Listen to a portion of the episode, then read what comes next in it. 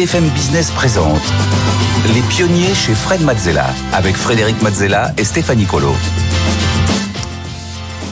On continue avec euh, le pitch, euh, la séquence euh, durant laquelle vous pouvez candidater avec aujourd'hui Stéphanie Colo et Eric Salomon, fondateurs de Time to Pitch. Chaque semaine, nous recevons des gens qui créent des sociétés et qui veulent venir nous le présenter lors d'un pitch. Vous pouvez candidater, comme je vous le disais. Il suffit pour ça de soit scanner le QR code qui s'affiche à l'écran, soit d'aller sur le site de l'émission sur BFM Business. et cette semaine, donc, euh, Stéphanie. Et on commence tout de suite. On reçoit notre première pitcheuse ce soir, Rafaela Nolo, la fondatrice de Yakon Co, du nom de ce euh, super aliment hein, qui se veut une alternative au sucre. Bonjour Rafaela. Bonjour. Euh, soyez la bienvenue. Je vous rappelle les règles. Vous avez une minute trente pour pitcher devant Fred et Eric. On suivra, suivront derrière votre passage des questions, des conseils. Mais d'abord, c'est à vous. Vous avez une minute trente, top chrono. À 8 ans, un enfant a consommé plus de sucre que ses grands-parents durant toute leur vie. Et c'est normal parce que le sucre se loge partout. Et précisément dans 74% des aliments qu'on consomme au quotidien dans les supermarchés, y compris les produits salés. Résultat, un demi-milliard de personnes dans le monde sont atteintes du diabète. Et pour les autres, ils ressentent au quotidien, sans le savoir, les symptômes directement reliés à la consommation de sucre, comme par exemple la fatigue chronique, la prise de poids et aussi les problèmes de peau. La solution, on l'a trouvée.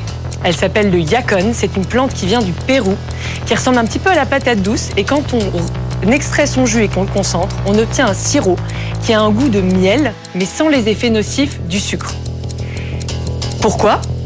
Parce que cette plante est très riche en fibres et très pauvre en sucre simple. Aujourd'hui, on a déjà des milliers de consommateurs qui sont passés à notre solution sans sucre. Et on est référencé dans une centaine de magasins bio en France. Mais ça, c'est rien par rapport à ce qu'on compte faire à partir de 2023. On est en train de construire la première filière de Yacon française. Et on a déjà fait pousser 3000 plants en France en 2022. Et l'année prochaine, on compte multiplier par 10. 30 000 plants vont pousser en France afin de proposer aux Français le premier sucre 100% français et sain. Merci beaucoup, Rafaela, pour euh, Yakonenko. Fred, tes questions ah, je ne tiens plus, j'ai envie de goûter. Est-ce que c'est bon? Ah ouais, moi aussi. bah, c'est la clé de notre produit, c'est que par rapport à d'autres alternatives qui existent aujourd'hui, le sirop diacone est le plus proche du miel. Donc on a vraiment l'impression de consommer quelque chose... Euh, du bon miel. Du bon miel, oui, bien sûr, de petits producteurs. Euh, on a vraiment l'impression de consommer quelque chose de gourmand et de pas très bon pour la santé, quand en fait, il y a quasiment aucun sucre dedans. Alors ça coûte combien? Alors, au niveau coût, vous vous situez comment justement par rapport à des produits concurrents Alors pour le moment, on est un produit euh, plutôt premium parce qu'il est très rare et que pour le moment, les, les premiers exportateurs sont les Péruviens, donc c'est un produit qui vient de loin et c'est pour ça qu'on le fait pousser en France dès cette année. Pour le moment, on n'est pas autosuffisant, mais d'ici à 2024, on proposera un produit au même prix que le sirop d'agave, qui est notre concurrent principal, donc un produit abordable pour tout le monde. Comment vous, êtes, vous avez découvert le Yacon? On est trois associés et le troisième est diabétique, il s'appelle Thierry. Et euh, en fait, il a découvert qu'il avait un diabète il y a une dizaine d'années.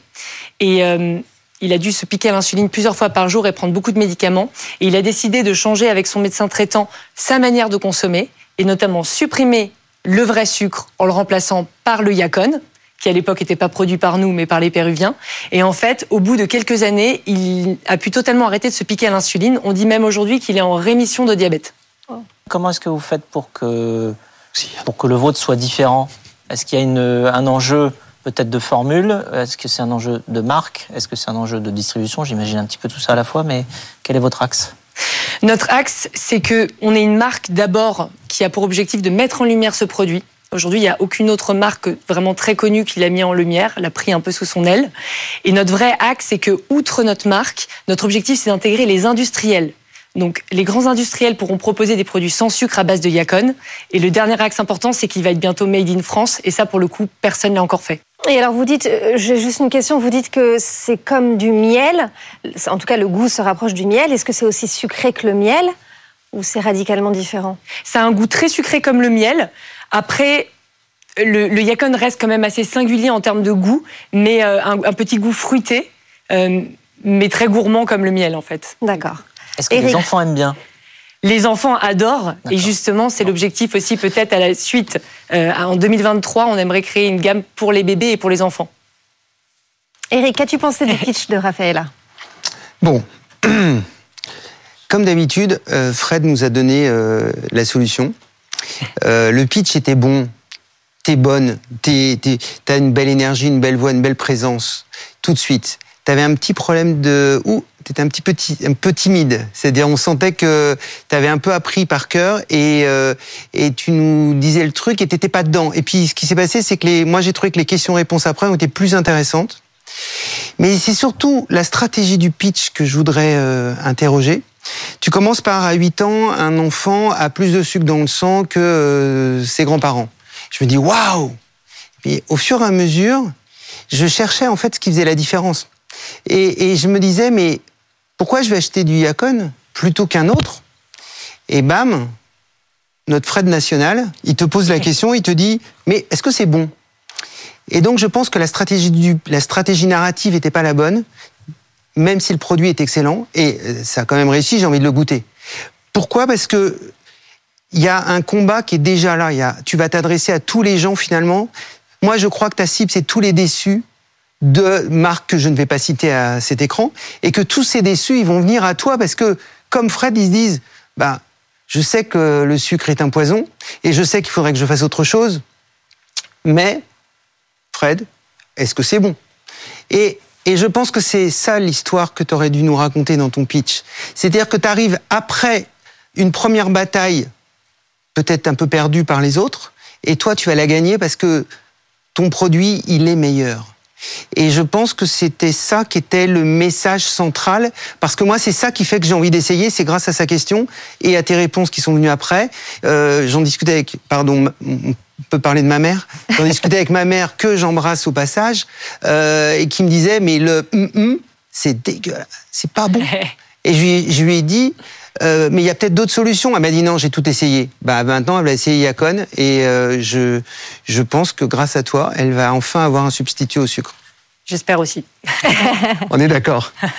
Merci beaucoup, Raphaëla, euh, donc fondatrice de Yacon Co. Merci à vous. Merci beaucoup. Merci Raphaël.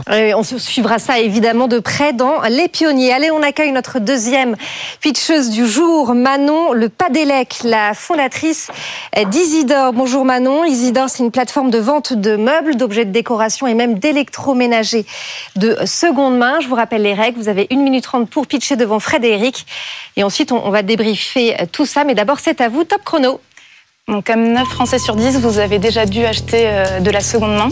Donc on est en effet face à un marché qui est en pleine effervescence et une vraie euh, tendance de consommation et c'est pas prêt de s'arrêter quand on voit le contexte à la fois écologique et économique euh, actuel.